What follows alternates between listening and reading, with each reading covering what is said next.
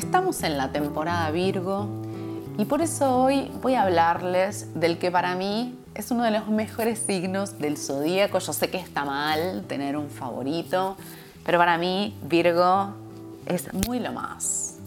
Hoy les quiero hablar de algunos mitos. ¿Qué mitos? Mitos de mujeres, obvio. Claro que sí, voy a hablar de mitos de mujeres, que es lo que me llama la atención, lo que me compete, lo que vengo estudiando desde hace un tiempo. Este es un pequeño adelanto de mi próximo libro, Astrología para Reencantar el Mundo. También aparece algo de esto en Alumbra la Luna, en Asuntos de Venus y también en el Oráculo. Así que es una mezcla de todo eso. Bien, siempre que hablamos de Virgo, vamos a la etimología de la palabra, etimología, y decimos que Virgo viene de virgen, ¿no? En nuestra cultura occidental pensamos en virgen y en virginidad como ausencia de actividad sexual. Esa persona nunca cogió. Y sobre todo pensamos en no hubo penetración, ¿no? Porque siempre estamos pensando en una sexualidad heteronormada, desde ya que sí. Ya sabemos también que la virginidad y como todo lo que se desprende de esa idea termina funcionando como una forma de manipulación y de control, sobre todo del cuerpo de la mujer, de las mujeres, eh, que la virginidad de las mujeres está muy valorada y sin embargo la virginidad de los varones cis no. De hecho, se usa como un insulto, ¿no? Qué virgen que sos para un varón. Tenemos un montón de historias horribles en relación a la virginidad, pero yo les quiero traer otro relato, que es el relato de la virginidad en las culturas previas a esto que llamamos la cultura occidental judeo-cristiana.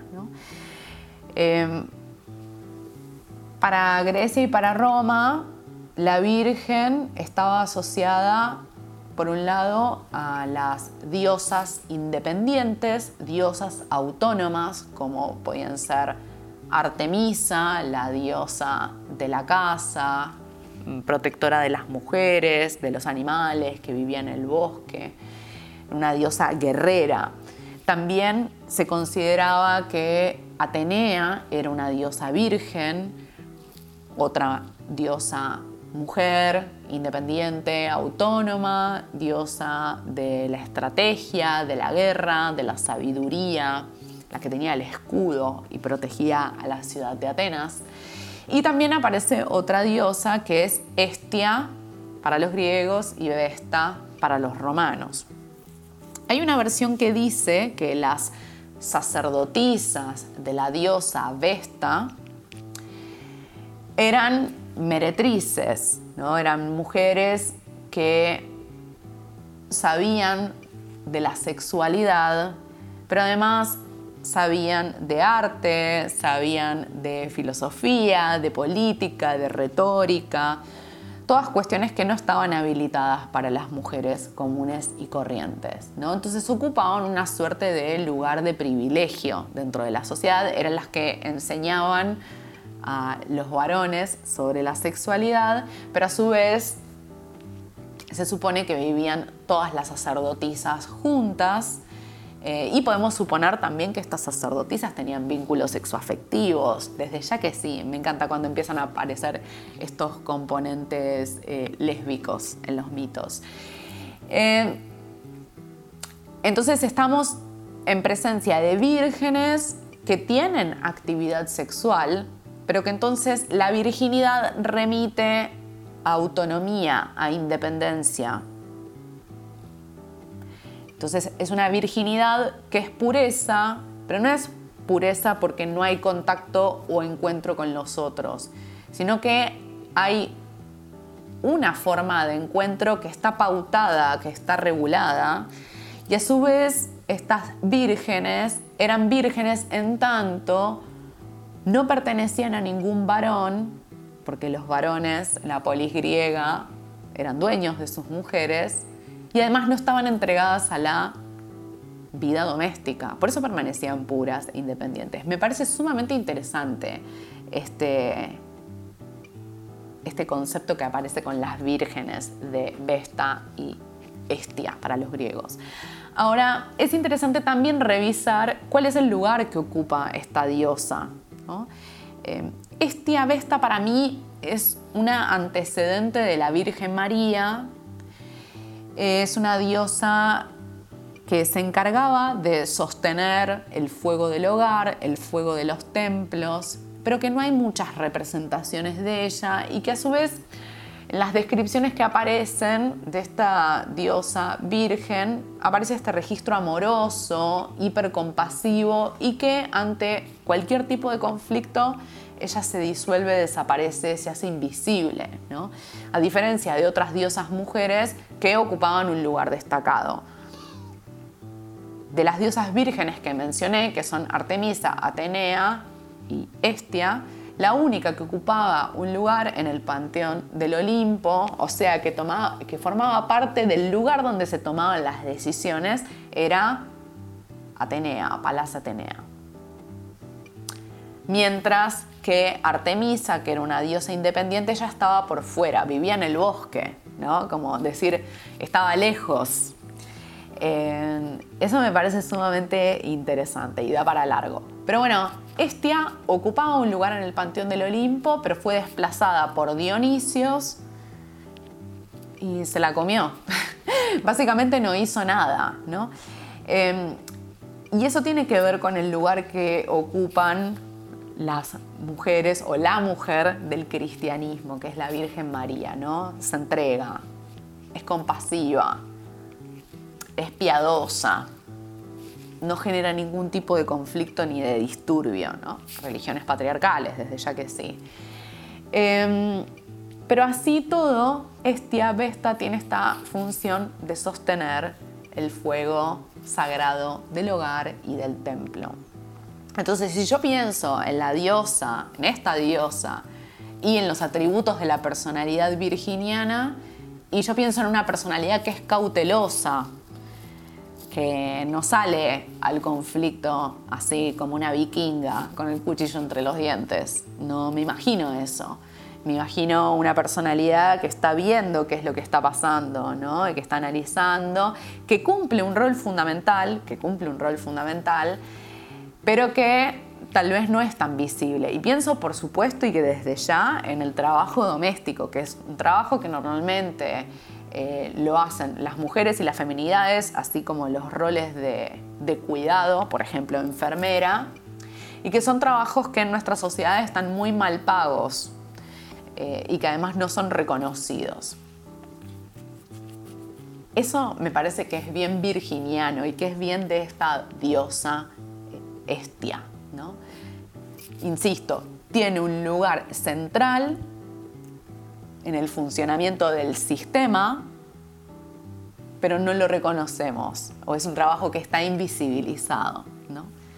Eh, la casa 6, que es la casa virginiana, es la casa de las rutinas y de las cosas que hacemos cada día. Miren cómo se va uniendo todo. La otra diosa que está vinculada a Virgo es Astrea. Astrea es una diosa que vivía entre los seres humanos en algún momento de una historia que no sucedió, pero que tiene sentido en términos de los tiempos míticos, donde la humanidad vivía feliz en la tierra, Astrea es hija, atención, ¿quiénes son los padres de Astrea? Pudor y prudencia. Me parece fascinante eso de la mitología griega. Bueno, Astrea era feliz viviendo entre los seres humanos en esta época dorada, pero luego la humanidad se corrompió y entró a degradarse. Entonces empezó a ser cada vez más incómoda la vida en la Tierra y la vida entre los seres humanos y Astrea primero se aísla en la montaña. Atención, yo sé que entre las personas que están escuchando este podcast hay muchas ermitañas. Yo soy del team ermitaña, por supuesto que sí. Entonces, Astrea no soporta más la vida en sociedad, no soporta vivir con los seres humanos y se va a vivir a la montaña. Es el famoso me quiero ir a vivir al medio del monte. Bueno, eso pasa en la mitología. Y después la vida se degrada aún más y Astrea directamente deja la montaña y se va a vivir a una constelación. Detalle interesante que es que Astrea es una diosa que está vinculada tanto a la energía de Virgo como a la energía de Libra. Y acá podemos decir, bueno, pero ¿por qué? Fíjense que en la personalidad virginiana y en la personalidad libriana hay un gran perfeccionismo y a su vez son personalidades que van a buscar como tener una mirada crítica ante una situación. Eso aparece. Bueno, Astrea como diosa vinculada a Virgo y como diosa vinculada a Libra. Ahora, hay un nivel de Virgo que en Libra no aparece, que es el lado ermitaño. Esa personalidad que necesita pasar tiempo a solas, que a veces siente que vincularse con otros es demasiado, simplemente es mucho, y que entonces necesito mi tiempo de reflexión, mi tiempo a solas, escuchando mis podcasts, saumando, leyendo mis libros, tomando mis clases, haciendo mi práctica de yoga o, no sé, una clase de danza, pero conmigo misma. Estoy conmigo, ¿no? Ese es el registro que aparece también en Astrea y desde ya que aparece esta figura de lo virginal. Ahora, si pensamos en la sexualidad de las personas que tienen energía de Virgo, algo que vi muchísimas veces es que son muy kinky. Acá ya me salí, me corrí de lo mitológico y entré en la observación de, los casos de estudio, de la cantidad de consultantes que conocí a lo largo de mi vida y de personas cercanas. En general, las, las personas que tienen energía de Virgo distan bastante de, esa, eh, de ese registro que decimos, ah, Virgo, Virgen, no coge. No, coge y lo hace desde un lugar como muy particular, ¿no? Que tiene ahí como unos fetiches, unos juegos, una forma muy particular de vivir el erotismo. Eso lo vi muchísimas veces eh, en las personalidades virginianas. Ahora, si vamos o si tomamos estas, estas figuras míticas que les conté, que por un lado eran Estia y por otro lado eran, era Astrea, tenemos que pensar en la figura del científico, de la científica, ¿no? la persona que está en su laboratorio eh, haciendo sus trabajos, investigando, leyendo. De hecho, el funcionamiento del método científico es muy virginiano también, ¿no? Porque tenemos una hipótesis, trabajamos con esa hipótesis, eh, buscamos información que la compruebe o que la refute. Y mientras esa hipótesis demuestre que es válida y que tiene una capacidad para explicar, la seguimos sosteniendo. En la medida que aparece una información que sea contraria a esa hipótesis, bueno, eventualmente la descartamos o la reformulamos. Este es el principio de Virgo, signo de tierra mutable regido por Mercurio. Entonces, son ideas que tienen que comprobarse empíricamente que funcionan y son ideas que tienen que ser llevadas a la materia, a diferencia de Géminis, que también está regido por Mercurio, que son ideas por el placer de las ideas mismas, quiero decir, por el solo hecho de teorizar. Bueno, en Virgo esas ideas tienen que llevarse a la práctica. Y si funcionan, buenísimo. Y si no funcionan, las descartamos. Ahora, y esto también es interesante y es muy virginiano, esas ideas tienen que ser modificadas y tienen que ser moduladas, como quien hace una pieza de cerámica, ¿no? Les podemos ir dando forma. Entonces, otra de las palabras claves de Virgo es proceso. Lleva un tiempo y vamos a ir viendo y vamos a ir trabajando. ¿no? Entonces, la figura del científico o de la científica es una figura muy del signo de Virgo. Y en esta misma línea, la personalidad nerd es muy virginiana también. Es la personalidad estudiosa, ¿no? Es la persona que le dedica tiempo a algo, a lo que sea. No importa si es la astrología, si es el tarot, si es la industrialización animal, si es la alimentación basada en plantas o es el lobby minero. No, no importa qué es lo que estemos analizando e investigando, pero hay mucho tiempo, muchas horas de culo en silla. Eso es lo virginiano también. Ahora, la diferencia fundamental entre Virgo y Capricornio, porque ahí hay algo parecido, es que en Capricornio hay un mayor esfuerzo. En Virgo aparece la posibilidad y la necesidad de que no nos excedamos en lo que estamos haciendo. Hay algo que está como mucho más medido y reformulado, ¿no? En Capricornio, en tanto que signo cardinal, un poco es como, bueno, encontré una dirección y voy ahí, a fondo. Aunque los resultados vengan con sangre, sudor y lágrimas. En Virgo hay algo que es como más delicado, yo siento, yo creo, por lo que he visto. Virgo también nos lleva a la figura de, podríamos decir, la bruji ritualera, ¿no? De hecho, casa 6, casa virginiana, es donde aparecen los rituales. ¿Cuál es la función del ritual? Bueno, encarnar la energía trascendente y la energía cósmica en un acto pequeño y cotidiano como puede ser prender una vela. Eh, y ahí es donde aparece el juego y la conexión entre la casa 6 y la casa 12, entre Virgo y Pisces.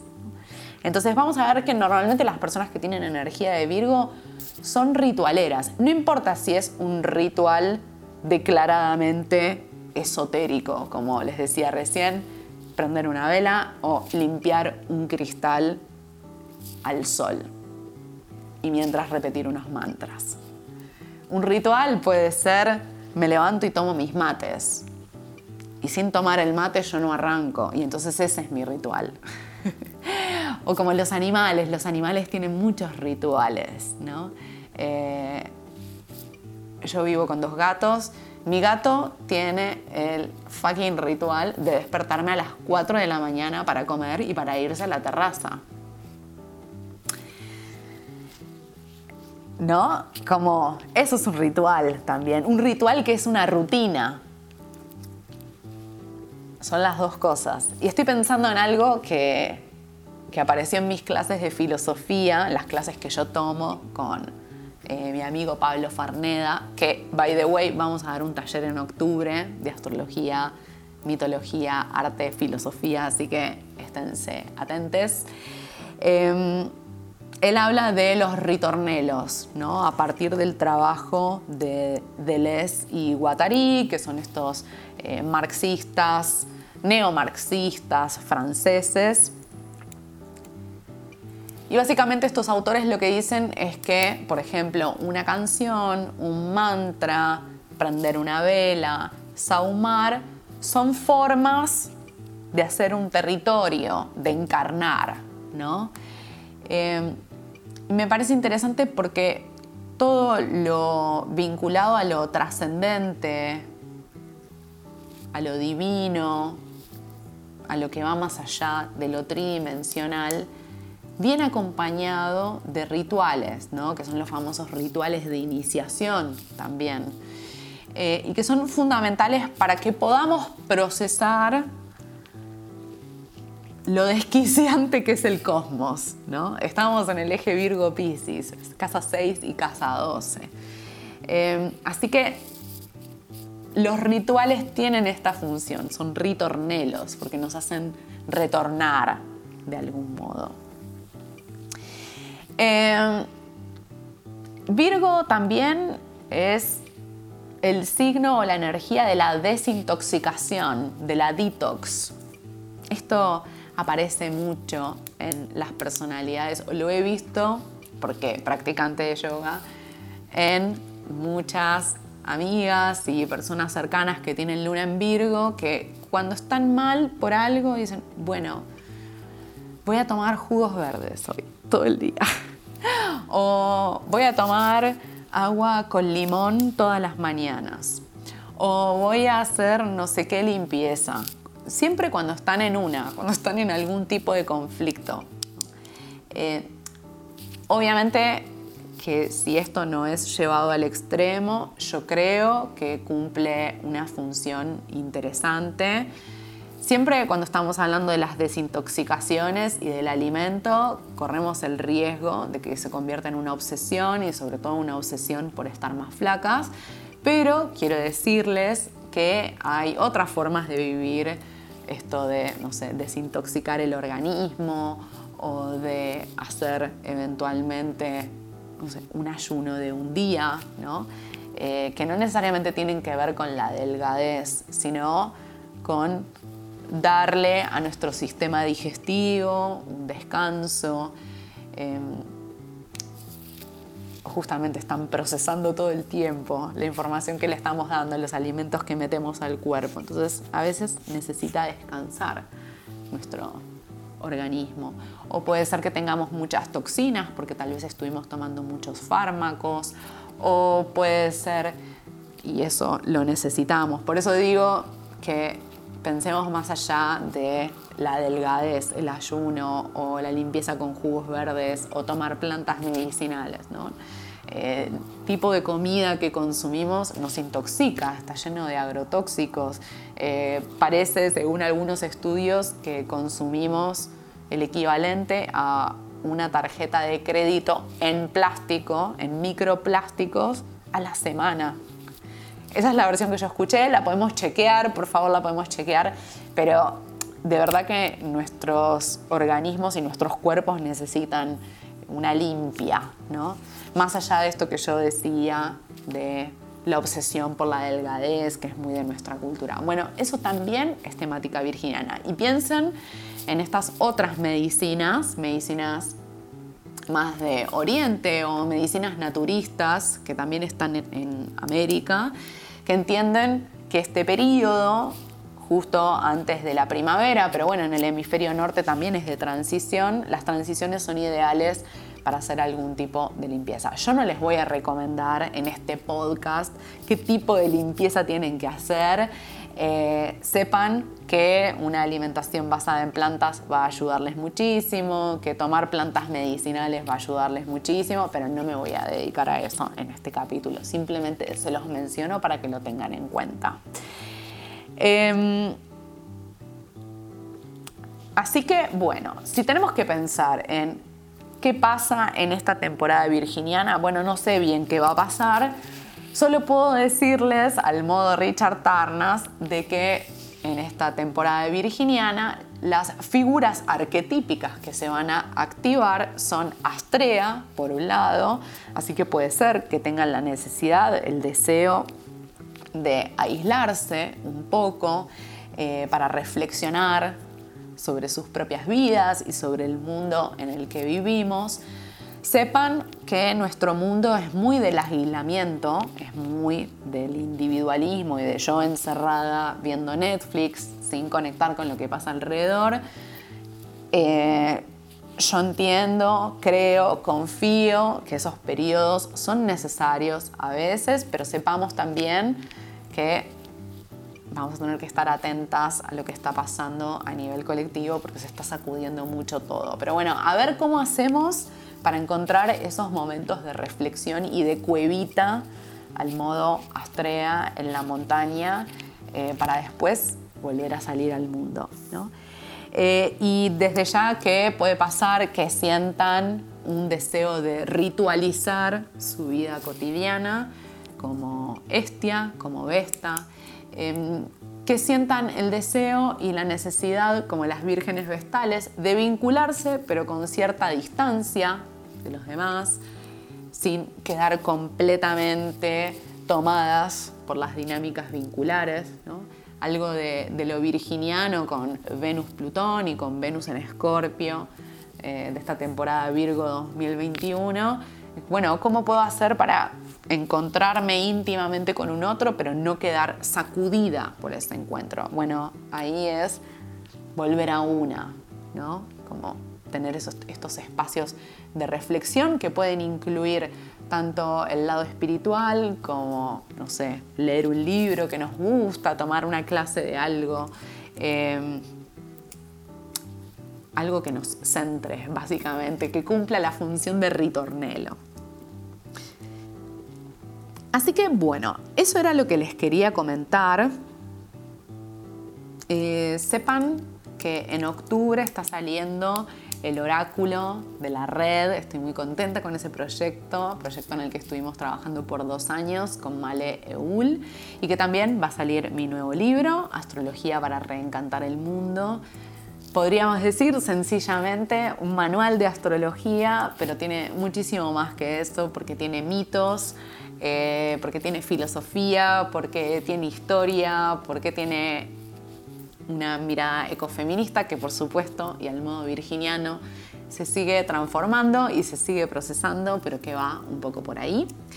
Em, así que espero que les guste y espero que además tengan una hermosa temporada virginiana, temporada ideal, y voy a ser astróloga de redes en esto, para cambiar los hábitos, para modificar las rutinas, para alimentarnos de un modo más saludable, para hacer procesos sentidos, reflexivos, eh, para reflexionar no solo sobre nuestras vidas individuales, sino también sobre lo que está pasando en el mundo eh, y cuál es, al modo de este y de Vesta, cuál es el lugar que ocupamos en este sistema que podríamos llamar humanidad o planeta Tierra, cuál es nuestro lugar en este ecosistema.